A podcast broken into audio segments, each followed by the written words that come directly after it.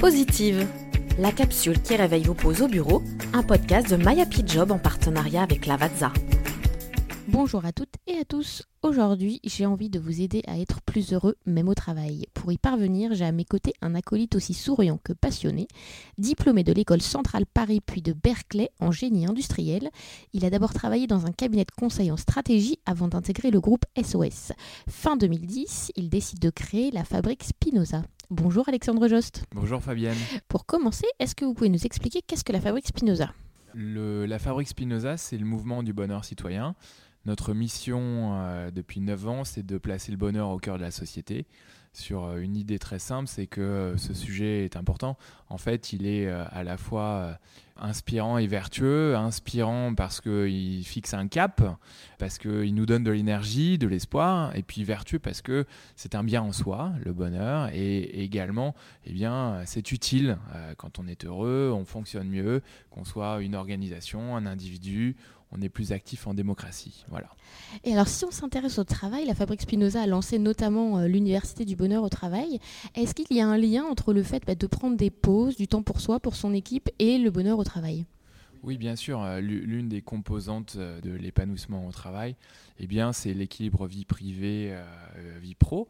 Et en fait, cet équilibre doit être compris au sens large, c'est-à-dire qu'au sein du travail, pour un moment faire une pause, pour appeler euh, son amoureuse, euh, réfléchir à quelle course faire pour ses enfants, ou tout simplement euh, reposer son cerveau.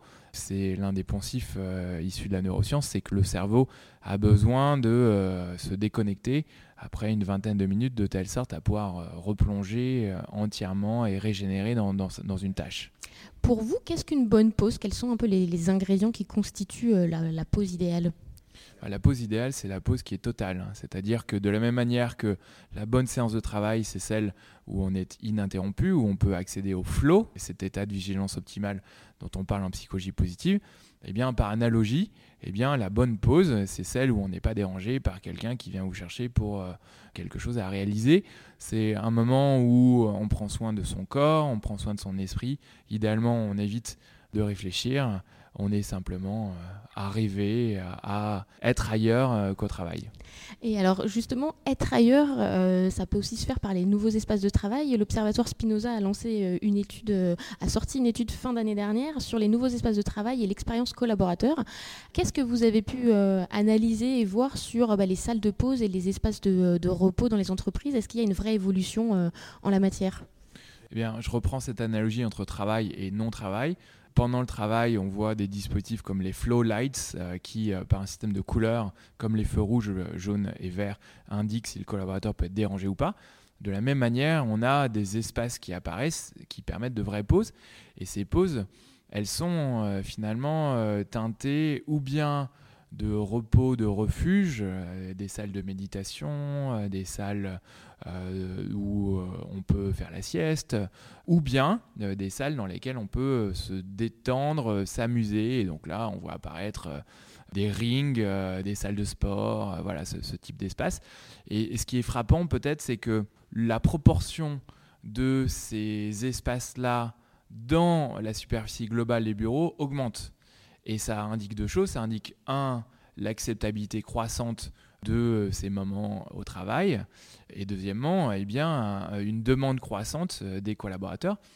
Parce que quand je viens au travail, je suis moi, et dans moi, il y a mon intellect, mais il y a aussi mon corps. Et mon corps a besoin de repos, euh, ne serait-ce que pour suivre les cycles circadiens ou les cycles physiologiques, euh, les biorhythmes au travail. Et est-ce que ces salles sont aussi euh, de repos, sont aussi l'occasion d'échanges peut-être un peu plus informels avec son manager, son équipe? C'est-à-dire qu'on crée d'autres liens et il y a peut-être bah, des projets qui vont aussi naître autour de la machine à café ou pas loin du fameux baby-foot. Alors je suis tout à fait d'accord, même si ça me met en porte-à-faux par rapport à ce que je disais tout à l'heure sur le fait qu'une vraie pause est une pause où on ne parle pas travail. Mais vous avez raison, euh, Fabienne. On voit se développer le concept de serendipité, cet échange informel qui donne lieu à un nouveau projet. Et à ce titre, justement, les nouveaux espaces de travail commencent à penser les espaces oubliés, c'est-à-dire la salle euh, de photocopie, même si on en fait moins aujourd'hui, euh, l'escalier, les zones de circulation au motif que, d'après euh, une étude qu'on relaie dans nos travaux, eh bien, 70 euh, à 80% des, des informations échangées au cours d'une journée le sont de manière, comment dire, sérendipitaire. Ça éclaire le travail, une des mutations du travail qui est que le travail est par essence collaboratif et qu'il faut travailler seul dans son coin et réserver de plus en plus à seulement un type de métier euh, très expert et que pour tout le reste des, euh, des collaborateurs, il faut être en interaction permanente et donc en échange permanent, enfin fréquent en tout cas. Au-delà des salles de pause, est-ce que vous auriez d'autres bonnes pratiques que vous avez pu voir euh, en entreprise pour favoriser les pauses et le temps de déconnexion, de récupération des salariés? Alors oui, bien sûr une pause euh, pendant laquelle on s'autorise à se centrer, c'est-à-dire examiner son corps, fermer ses yeux, euh, certains diront méditer, en tout cas être euh, en centrage sur soi, eh bien, est, une bonne pratique. Bon, si vous pouvez rire, allez-y. Donc, surtout, ne pas hésiter à, Ça fait du bien à, aussi. Être, à être potage sans être sexiste lors, à la machine à, café. Je pense également à la pratique qui consiste à, avoir des, pauses déjeuner qui sont des vraies pauses déjeuner. Une des pratiques consiste à ne pas parler de travail à l'heure du déjeuner. Alors, on en a envie, on n'en a pas envie, mais euh, on se laisse facilement aller à Paris Travail, faire une vraie pause sur le sujet, c'est bien.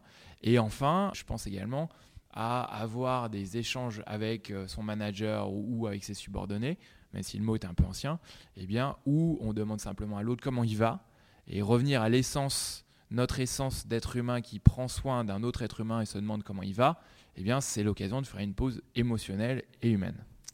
Vous parlez de la pause euh, déjeuner. Est-ce qu'il y a des spécificités? Vous avez travaillé à l'étranger que vous avez pu euh, constater euh, en la matière. Est-ce qu'il y a des, une spécificité française sur le déjeuner ou, d'autres pays? Tout à fait.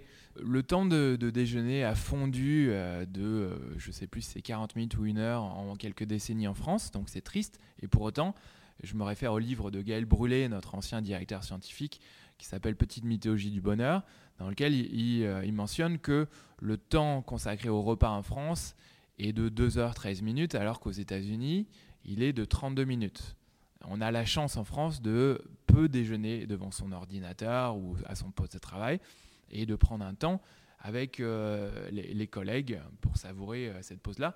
Et c'est fondamental, c'est fondamental en termes physiologiques, en termes ben, hédonique, quand même, la vie euh, est faite pour ça aussi, et euh, en termes eh bien, de régénération pour euh, une après-midi de travail où on se sent bien et on avance bien. Quels seraient vos conseils pour finir cette première partie pour les personnes qui n'arrivent pas à forcément prendre de pause ou à déconnecter le, midi et qui, ben, à la fin de la journée, se rendent compte qu'ils ont fait que travailler? Mon premier conseil, c'est de ne pas s'auto-flageller, c'est-à-dire que on va pas rajouter à une journée bien remplie la culpabilité de ne pas avoir réussi à faire de pause. Quand je dois aller à la crèche le soir, euh, la pause est plus difficile à prendre et c'est ainsi. Voilà, euh, il faut faire des arbitrages. Et pour autant, si on doit essayer eh bien de, trouver un conseil, c'est peut-être se dire qu'il suffit de très peu de temps pour avoir un impact.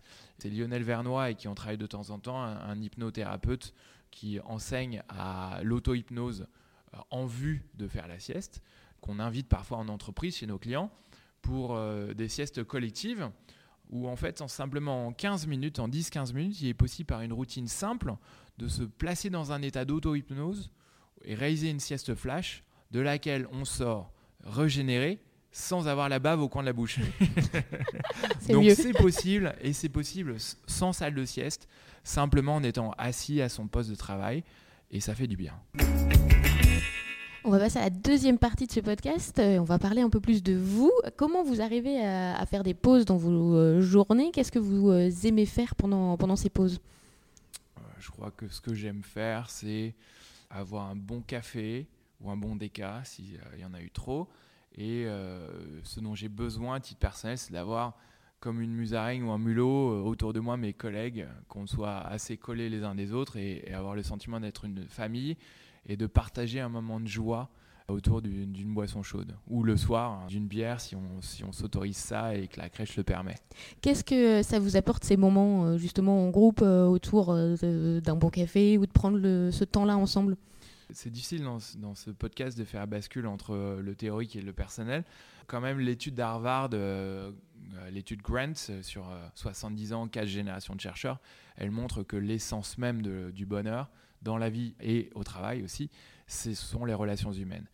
N'oublions pas à quel point la vie est belle lorsqu'on arrive à recréer des liens avec ses collègues, euh, à partager quelque chose euh, parfois d'intime euh, en termes de partage de sa vie privée, etc. Et pour moi, c'est ce qui est important. Et de surcroît, c'est ce qui fait qu'ensuite, tout est fluide et qu'on travaille mieux mmh. ensemble. Si vous avez une baguette magique, justement, on parlait des gens avec qui vous aimez passer des pauses, avec qui vous aimeriez passer une pause aujourd'hui?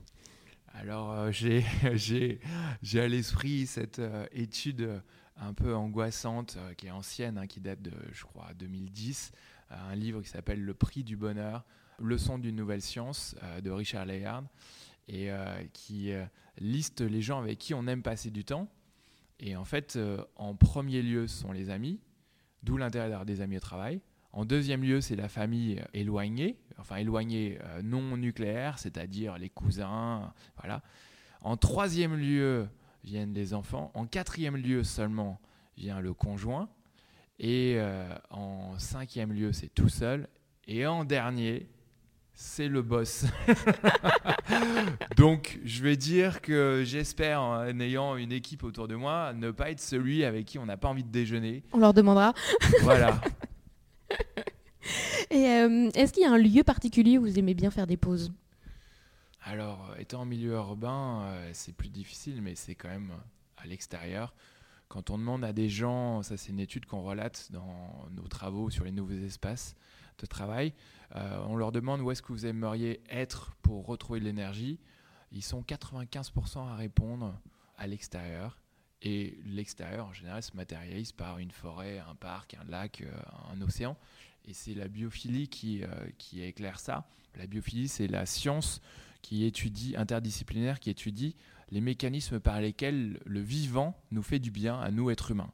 Et passer quelques minutes à marcher dans un parc me permet et nous permet de diminuer notre rythme cardiaque, basculer un système parasympathique, diminuer le niveau de cortisol et de stress. Donc ça, ça fait du bien. Et sinon, juste un petit rayon de soleil s'il passe dans les rues étroites de Paris. Vous me disiez euh, venir à vélo euh, au travail. Est-ce que c'est aussi un moment pour vous de, pause en extérieur euh, appréciable en transition entre chez vous et le bureau? Oui, tout à fait. Le, vélo, c'est c'est un petit effort, un, jour sans soleil, avec du vent frontal comme ce matin, mais on arrive plus en forme. C'est l'occasion de faire une coupure. Je ne m'aime pas trop quand j'arrive à la maison et que je suis encore regorgé de travail et que j'arrive pas à faire la bascule vers mon fils et, ma femme. Et je pense que le vélo permet un peu d'effort physique, un peu de coupure et un peu de rêverie. Un sas de décompression. Hein? Oui, c'est ça. Même si les pistes cyclables parisiennes peuvent être euh, une jungle, euh, mais on a dit que la jungle c'était bon pour la santé de toute façon. Et est-ce que vous êtes un défenseur de la sieste au travail? Oui, j'en ai parlé tout à l'heure. Euh, je pense que la sieste, c'est fondamental, euh, si on peut se l'accorder. Il y a beaucoup de contrôle social qui invitent à ne pas la faire. Donc, si des managers nous écoutent, je les invite à en faire pour, de cette façon, pour eux-mêmes et de surcroît, eh bien, autoriser leurs équipes à en faire. C'est la NASA qui est l'un des organismes mondiaux à, réaliser le plus d'études sur la sieste pour les cosmonautes et qui révèle que on est autour de 35 à 45% plus créatif, plus productif quand on a fait une sieste. Donc oui, ça fait vraiment du bien. C'est une sorte de, shutdown qui derrière euh, nous, régénère. Je pense que le message le plus important, c'est il suffit pas longtemps et ça peut se faire même assis sur sa chaise. Et à la fin, si vous arrivez vous-même et votre équipe et votre organisation à autoriser la sieste, c'est quand même le signe d'une grande ouverture, d'une culture bienveillante et tolérante d'entreprise. Et c'est bon signe pour beaucoup d'autres choses, la gouvernance, le management. Donc la sieste, c'est plus que la sieste, c'est un symbole. Est-ce qu'il y a une pause euh, qui a été importante dans votre vie euh, Alors pas forcément euh, la pause au travail de 5 minutes, mais est-ce qu'il y a une pause qui a changé un peu des choses dans votre vie? Ben, La rencontre avec ma femme et la naissance d'un enfant. Je pense que tout d'un coup, on réalise que on a moins de temps pour travailler, on en est à la fois content parce que ça permet d'ouvrir les choses vers l'essentiel. On en est apeuré parce qu'on se demande comment est-ce qu'on va réussir à, caser tout le reste dedans. Et je pense malgré tout que on a l'ambition et j'espère continuer à être aussi fougueux et utile dans, mon travail. Ce fameux équilibre vie privée, vie, pro, il est pour notre bien, mais il est aussi pour prendre du recul sur les choses et revenir plus humain, plus centré, plus heureux, plus joyeux dans son travail, si on a la chance que notre vie privée nous apporte ça, bien sûr. Est-ce que euh, du coup vous auriez un, conseil pour euh, ben, passer une bonne pause euh, aujourd'hui pour nos auditeurs? Qu'est-ce que vous, auriez envie de leur conseiller? Peut-être commencer par se lever, marcher un peu et voir où nos pas nos, guides, nos guides fermer les yeux. Est-ce que mes pas vont vers le bureau de quelqu'un d'autre? Est-ce qu'ils vont vers euh, l'extérieur? Est-ce qu'il m'invite euh, à appeler euh, ma chérie ou, mon chéri pour savoir comment il va?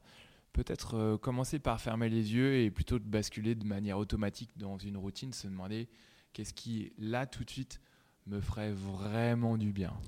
Merci Alexandre. Merci Fabienne.